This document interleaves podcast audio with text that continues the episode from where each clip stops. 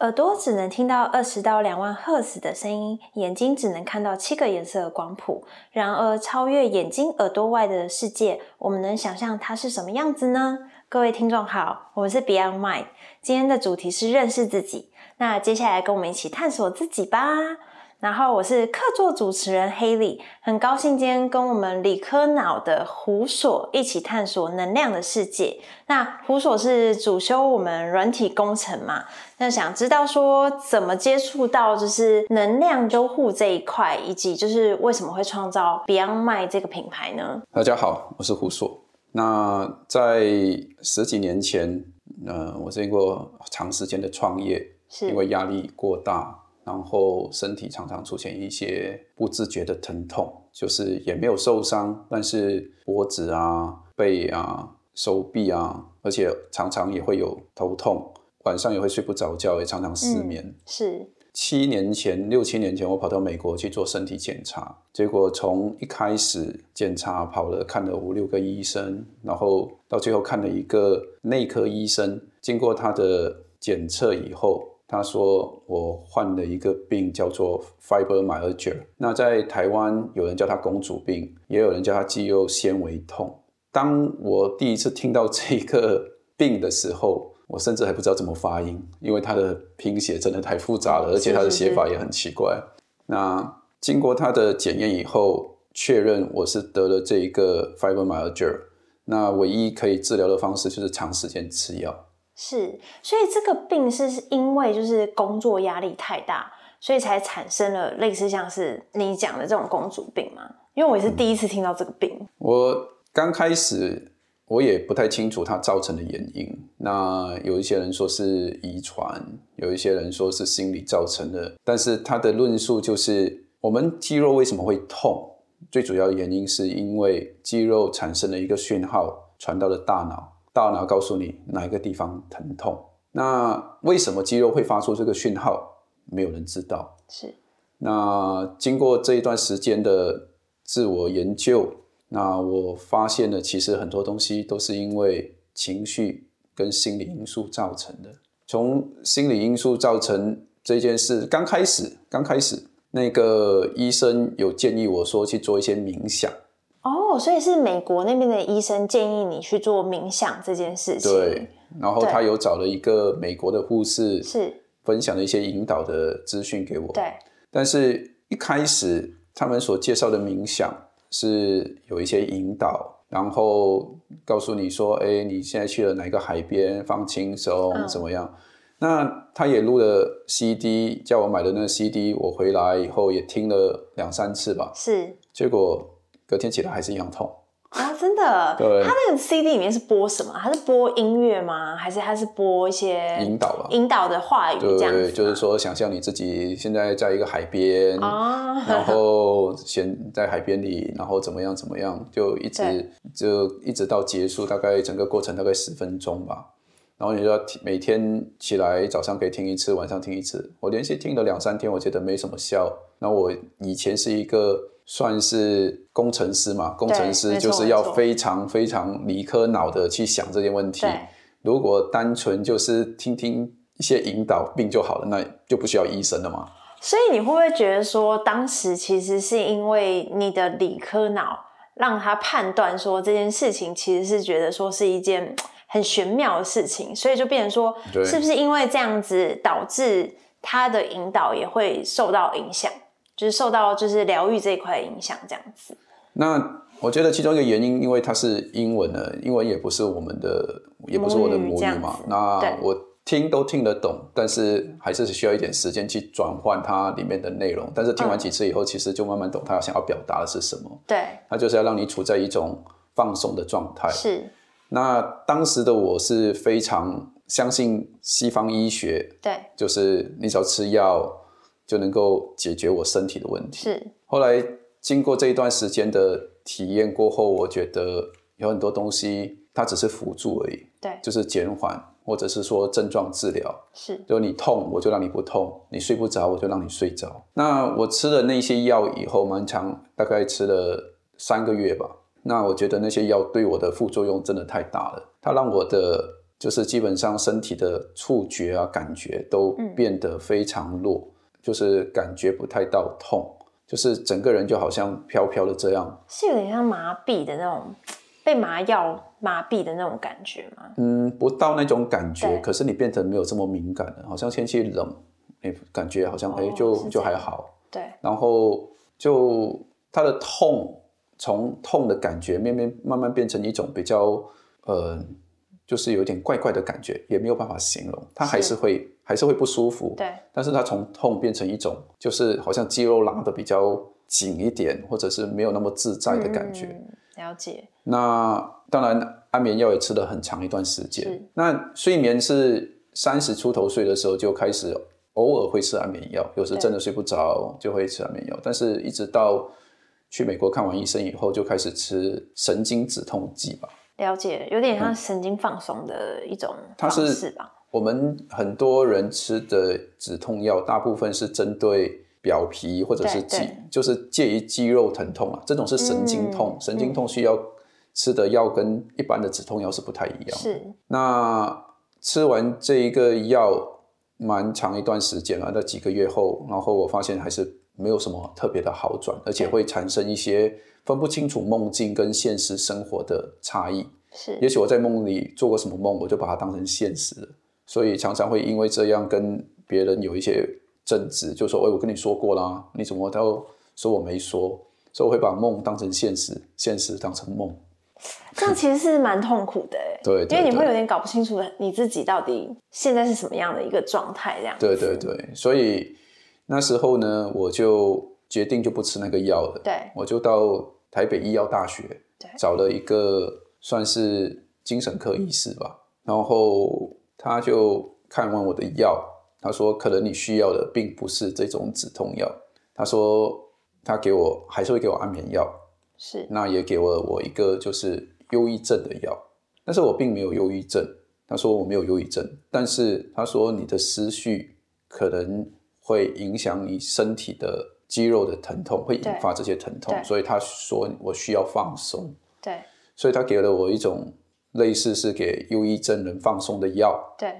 然后再加上安眠药，我也吃了大概快两三年吧，三三年多，对，大概三年多的药，就是固定都拿，然后有时吃不着睡不着的时候就吃一颗，对，如果是没有太大的状态的时候就吃半颗，就这样子来来回回三年三年左右吧。所以等于说，其实你从美国回来之后，在台湾也有找寻一些可能可以就医的一些方式，对，但是后来也也是大概经历了三四年，才真的自己想要去找到一个好的方式去，算是治愈自己吧，对不对？嗯，其实我也有找过中医，对。对，然后我就听说在大安区有一间诊所非常厉害，那个医生专门治疗什么疑难杂症。对然后我就也去喝他的那个就是水药，喝了大概快一个月，不止，我喝了三个多月。嗯对，就固定去找他看医生，而且排队每次排超久了，都是等几个小时的。然后等了几个小时以后，他就安排水药，而且那水药也超贵的，每一次水药都一两万块。哦，对，然后就固定吃，早晚吃他的水药，吃了也是三个月吧。对然后那个效果一开始有一点点效果，过了一段时间以后，那效果就慢慢就没有什么特别效果。后来我就放弃了那个那个中中医的对治疗方法治疗方法。对那再下来呢，就还是继续吃呃、西药西药，然后就是维持自己至少能够正常睡觉啊。因为还是要上班嘛，对对等于说对还是要还是要去公司上班工作，所以还是需要一些西西医的辅助这样子。对，就是让自己能够至少每一天在工作的过程里面是醒着的。那在吃了那么多年以后，刚好就遇到二零二零年的疫情。那在这之前呢，我一年飞飞机大概五十趟到一百趟嘛，嗯，就是到处就一直飞工作这样，所以其实时差也是一个原因，工作压力也是一个原因。我觉得很多很多的经历，就是很多的过程啊，就是一些对。呃，在创业、在维护公司的营运上面，其实或多或少都会有很压力。没错，这个我觉得我就蛮有共感的，因为我觉得那种无形的压力是有点像是你平常可能你不知道你有这个压力，但是当你在睡着之后，反而我觉得那个压力会突然反噬你，对，然后你就会突然哎睡梦中惊醒，想说哎你到底还有什么事情没有做？然后还有一些比如说员工啊，或者是在。公司营运上面的金钱压力，其实都是会造成一些隐藏性的啊。我觉得这是隐藏性的压力，是我们平常没有发现到的。对对啊，所以我们每一天其实累积了很多压力，嗯，但是我们很少会去关心自己现在的状态是怎么样。对，我们每天起床都很在乎，就是说，呃，今天要忙什么事，然后看到谁就问好，哎，早上好，什么？对。那其实我觉得每天早上最重要的。起床的第一件事情就是应该要问一下自己：我好吗？嗯，其实“我好吗”这句话，相信很大家都会觉得很怪，有一点，就是你要怎么样去问自己自己好不好？是要在内心里面问，还是我我知道有一些人的做法是每天早上会对着镜子，然后会一直讲说：“哎，讲出五个我自己的优点，比如说我很漂亮，我能力很好，我今天一定业绩会破五万什么之类的这种。”那它算是一种一种方式吗？我觉得那种算是有一种像是自我催眠的方式哦，那是自我催眠就对了。那就就是因为我如果都一直都觉得我自己很好，那我出去外面我就很有自信嘛。对。那我觉得这个也可以做了，但是我觉得是先要关心一下自己现在的心情。是。对，我觉得这个很重要。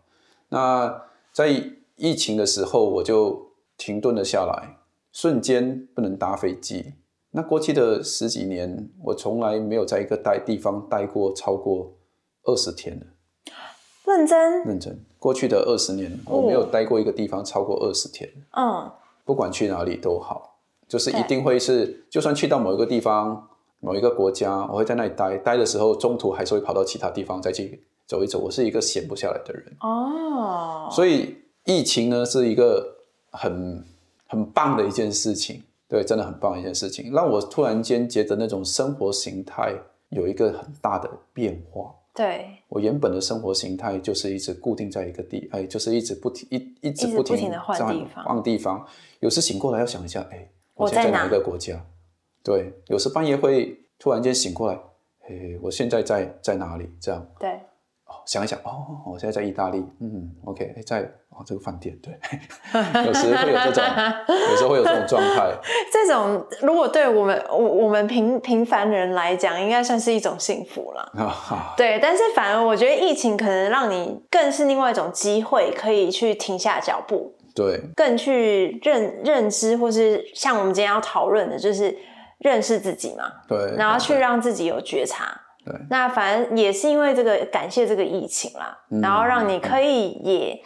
创办 Beyond 卖这个品牌，让更多人可以因为这样子的一个，比如说场域啊，嗯，或者这样的一些方式啊，然后去达到一个很好的认识自己的一个方向。所以今天其实也还蛮想跟你一起探讨，说我觉得蛮多人都会透过很多方法，比如说透过一些评测，或是透过朋友对你的一些印象，嗯，然后来去认识自己。嗯，对，但是如果是用别的方式，比如说你自己的觉察，嗯，来去认识自自己的话，嗯，能不能请你分享几个方法给大家知道？这样子，我觉得呃，认识自己这件事情呢，是先要分成两个部分，是。第一个部分呢是外在世界，嗯，外在世界，你对外在世界的认识，就像我们从小一出生，我们对外在世界的认识从。我们叫什么名字？开始，我们爸爸妈妈是谁？我们受了什么教育？然后这些种种的，都是外在的知识嘛？是。然后这些外在的知识，就不停的，就是累积在你的大脑里面。对。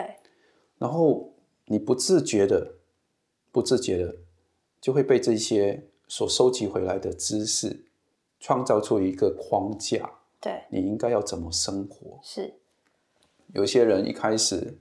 从小的经历，家里很缺钱，所以他们就会在脑袋里面框架开始哦，钱真的很重要，我要不停的去追求金钱，什么东西都不重要，只有钱最重要。对。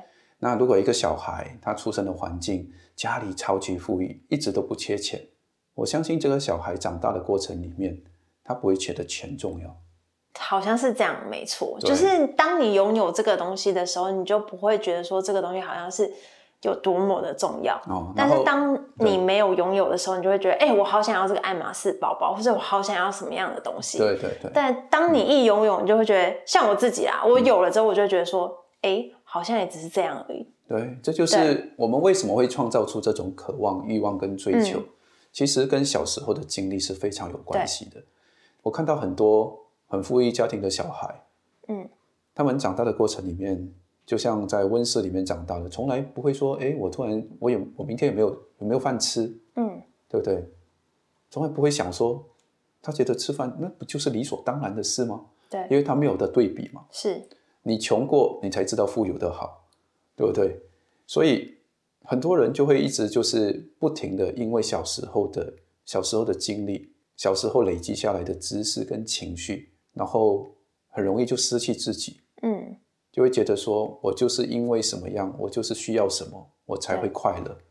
这是我觉得我也经历过这样子一段的时间，对，所以我对我对这一种东西的追求是无止境的。嗯，就是我每一天都有新的期待，每一天都有新的追求。对，今天想到什么，然后我就追求；明天想到什么，我又再去追求。追求到以后，我又换一个追求。我每天都把自己陷在追求的状态下，嗯然后我忘了，其实我们每一个人的时间都是有限的。如果你一直不停的对外在的追求，你觉得这是幸福的根本，那我想就是大错特错了。嗯，因为你永远都会有期待，你永远都会有欲望的。对，但是你要知道怎么活在他们之上，而不是被他们操控你的人生。这个太难了。这个对我来讲，我觉得我也很难去做这种抽离啦。就是有时候，当你比如说你处于一个很想追求的阶段，或是你处于在一个超级负能量的阶段，嗯，你就会很难把这件事情去抽离，然后去看到这个本质。对，我觉得其实很多人都会跟我讲同样的话。对，我觉得每一个人都会有欲望的，是，那欲望是 OK 的，对，但是你只是不要被欲望控制你。嗯，我说的欲望控制你是，你为了达到欲望，我忘记了我们秉持一个善念，我们秉持的爱。对，就像我现在希望我爸爸妈妈非常疼我，对不对？然后他们我要不到这一个东西，我就开始对他们不好，嗯不孝顺。那对父母亲对我不好，或者是对我怎么样，对不对？这是他们的选择，他们的经历，对造成了他们有这样子的想法。嗯，那如果我秉持一个善念，他们对我不好，我还是一样可以对他们好的嘛，对不对？那我以前，当然我父母亲已经离开这个世界了。对，那我以前没有去做这件事情，是因为我都忙着赚钱，嗯，忙着工作，然后失去了跟自己家人相处的时间。所以以前的追求都会觉得说，哇，我只要负责赚钱，然后让家里人过好的生活，这是最重要的。对，但是你会发现，当你赚了很多钱以后，其实你的家人并不幸福，他们需要的是一点关怀跟陪伴，嗯对，多一点时间的关怀，多一点时间的陪伴。我觉得这就是我们每一个人都要去觉察的。那如果是在，因为我们刚才有讲了一些外在的东西嘛，嗯那如果在觉察自己内在的世界，嗯，就像我刚刚有提到，就是我们的世界是怎么拼凑出来的？对我们每一天起床就很多资讯就进来了。对，那是以前早期，可能我们的生活圈圈里面只有十个人、八个人，我们只要去跟这十个人、八个人相处就可以了。那因为现在网络科技发达了，资讯也透明了，我们在乎的东西是世界上可能过百万、过千万的人上面讲的话、分享的东西。嗯，因为社交媒体多了，对，大家都每一天都可以看到无止境的讯息。没错，当这些无止境的信息进来的时候，你看到很好的东西，你就开始羡慕，对吧？有一些心情差一点的、嫉妒心强一点的人，他们就开始嫉妒谁谁谁怎么样，对，对，然后从原本的羡慕变成了嫉妒，那自己就开始做比较，诶，为什么她的小孩这么棒？为什么她的老公这么棒，对她这么好？嗯，然后大家都在网络上面晒恩爱，然后回到家看到自己的家人，就开始有一堆的怨言。你看别人的老公怎么样，虽然没有讲出来，心里面这样想：哎，我的小孩怎么那么调皮？那别人的怎么那么乖？但是这些都是别人想要让你看到他最好的一面嘛。对，就像我讲的，每一个人都会面对人生或者是家庭上面都会面对一些问题，没有人的人生是完美的，包括你我都是一样。是啊，对，所以在这不完美的过程里面，你要怎么去过生活，然后还要继续去跟别人做比较，让它变得更不完美嘛？其实我觉得要回到内心，去检视一下你的情绪。嗯，我今天好不好？我不好的原因是什么？因为我有欲望，我有期待，是这样吗？那我的期待从哪里来？就像我刚刚讲的，小时候家里富裕的就不缺钱了，他们想要的东西就跟穷的不一样。对，穷呢就希望我有钱可以过好日子，我可以吃好一点的东西，我可以拥有更多，我想要买什么都可以。那在这种状态下的小孩，他们一直在追求，在追求，在追求，那他们就失去关心自己或者是认识自己的机会了，因为他被这个世界塑造出来了，因为他的经历塑造了他的想法，塑造了他的价值观，塑造了他的追求。嗯，那那这不是他，那只是被这个世界塑造出来的样子而已。那如果今天他能够踩下刹车，停顿一下，来检视自己，我现在在做的事情是为了什么？是为了我小时候的经历，满足我小时候的经历，还是为了满足我小时候得不到东西那种渴望、那种欲望？还是我有很多的不安全感，就是我心里很不没有安全感，我需要很多的物质来证明我的存在。是，所以这就是我说的内在世界，我们必须要去认识它。那个不是真实的你，那是世界上所有的资讯。你运气好遇到的资讯，你运气不好遇到的资讯，或者是你的缘分遇到的资讯，塑造了你的想象。嗯，所以有一些人特别会画画，然后又刚好遇到厉害的老师，对不对？他就变得更会画画。对，有一些人很会画画，但是他遇到不好的老师，他就变得不会画画，因为不好的老师不懂得怎么教你嘛，所以你就没有办法再进步了嘛。就像有一些很好的游泳选手，他们可以在海里面游超远的，但是一去到那种真实的比赛，他们就不知道怎么游了，因为没有遇到对的人嘛，对，对不对？所以很多事情它都只是一个缘分。就像很多人都会觉得说，哇，某某某多厉害，多厉害，多厉害。那多厉害，他也要有缘分，有办法受好的教育，有办法遇到对的人，他才有办法变得真的很厉害。很多事都这样，对不对？嗯，那你觉得？因为我觉得应该说，透过去呃认识自己、了解自己，然后去做一些，比如说停下脚步，然后去分析、评判现在处于自己什么样的一个状态。嗯，但是如果比如说，好，我现在分析出来，我现在确实在一个负面能量的一个状态。我知道我自己属于说，哎，比如说我现在最近工作就是不顺，但是我就会不免一直去想，这个工作不顺是因为为什么？为什么？为什么？那当下我也觉察到了，但是我觉得很难去做负面的抽离。耶。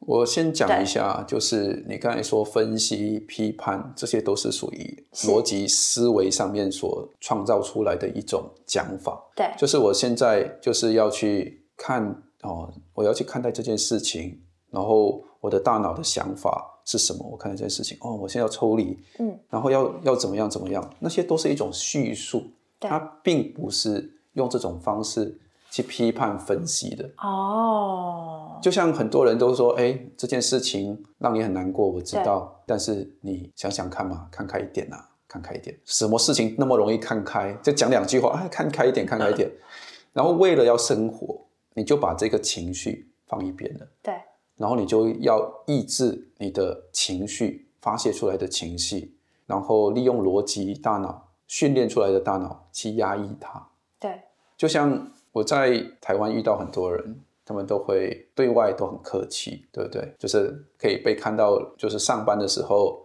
跟老板讲话客气，跟主管讲话也很客气。但是回到家以后，那就对着家人就宣泄出来今天一直憋下来的情绪。对，很多人都是这样，很多人都是这样，包括我自己也是这样。如果我遇到老板，遇到一些客户，对不对？我都会把我的。情绪隐藏住，而且要想办法去让用逻辑呢，因为我要生活嘛，我要赚钱嘛，对不对？所以我就会忍着那些气，然后一直到回到家以后，嗯，好，遇到老婆、女朋友朋友怎么，对不对？对才宣泄出来。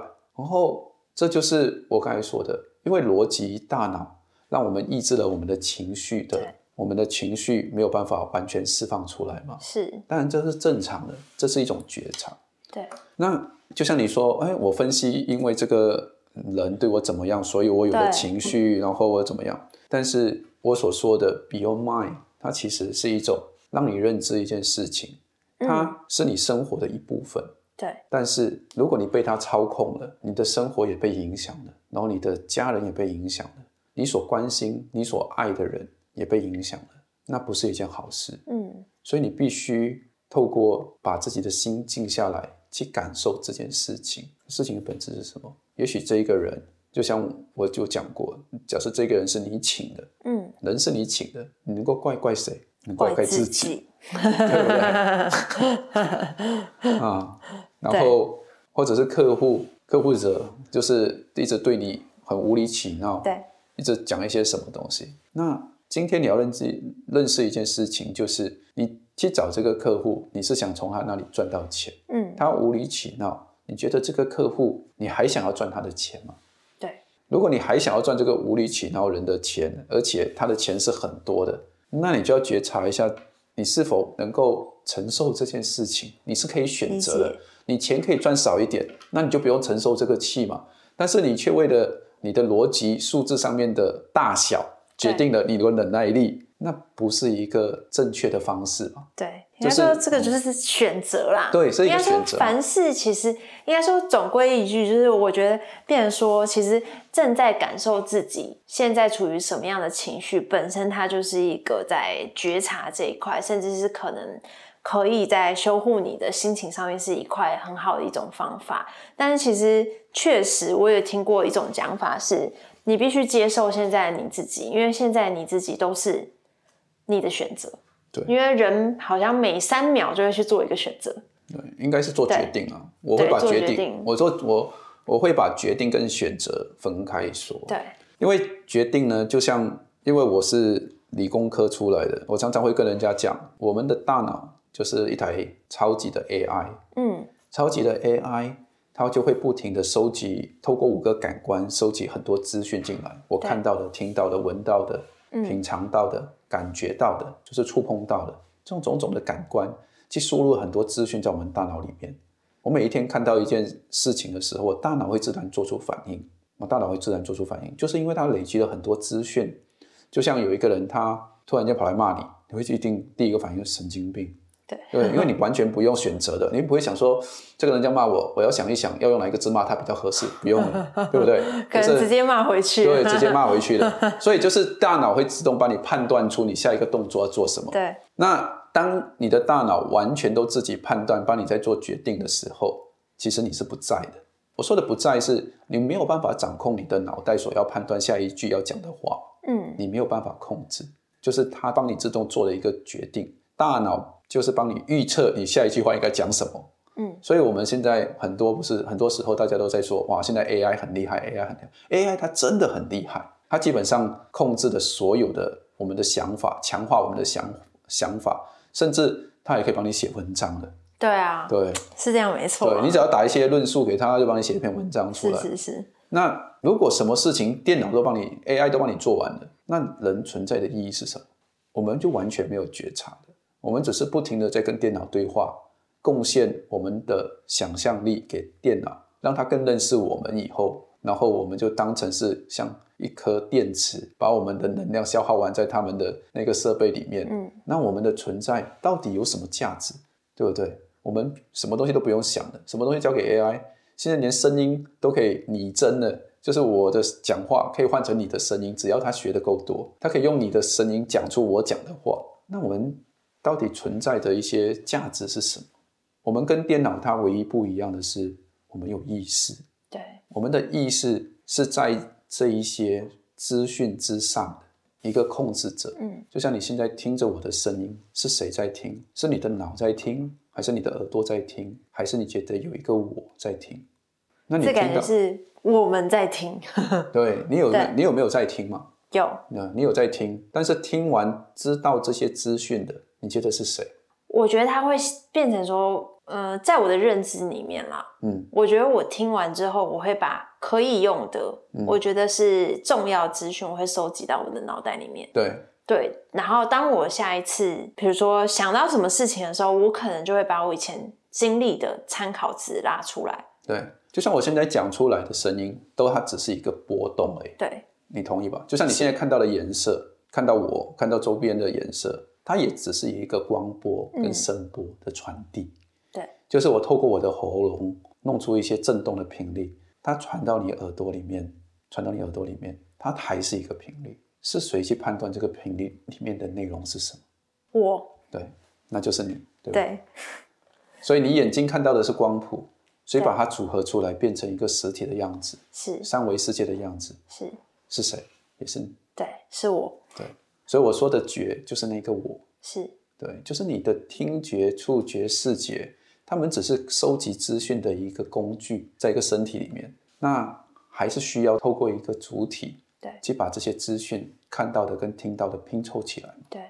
那有一个科学家，他做了一个测试，他就把脑袋装了很多那些感应器，然后就分析大脑里面的运作，嗯。然后很完整的确定了一件事情，就是你眼睛看到红色，你的大脑哪一个部分有的活动，对跟你看到蓝色、跟你看到紫色、看到白色，它都是同一个区块在活动，但是呢，它没有办法判断出哪一块是判断颜色的。哦是这样子吗？对，所以它是判断你的脑波嘛，对不对？判断你的脑波，但是你不管看到什么颜色，脑波都是一样的，都是一样对，的区块在动，这样子一样的区块在动，而且动的频率都一样，所以是完全完全大脑是没有办法判断颜色的。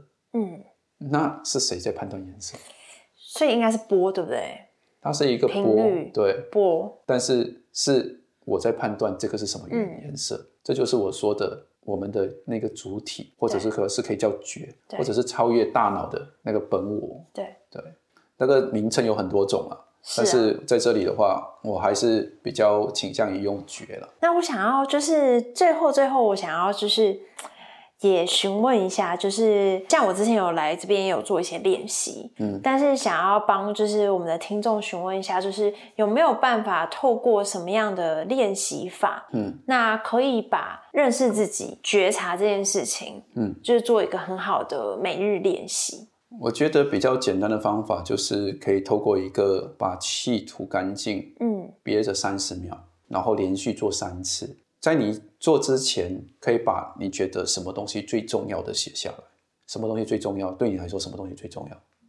你说当下最重要，还是人现在生现人生最重要？对当下嘛，对不对对？嗯，当下最重要的事情，对把它现在这一刻写下来，这样子。对，这一刻你觉得在你整个人生里面，什么东西最重要？对，就写下来写下来或者在心里面想下来，这样都可。以。对，我的家人最重要，我快乐最重要，我幸福最重要。嗯，但是大部分的人就是做完这个练习以后，我觉得他们会有一些不同的想法。那我们可以来试试看啊。对，可以哦。对对对。那呃，我们来一起试试看。然后希望说下一次我们的分享可以大家再留言给我们，然后跟我们讲说，哎，你试过的感想是什么？对，好，那今天我们的分享就先到这边。那也感谢就是胡所，然后希望下次 Beyond 麦可以再跟大家做一个更多的探讨，还有见面。对，谢谢。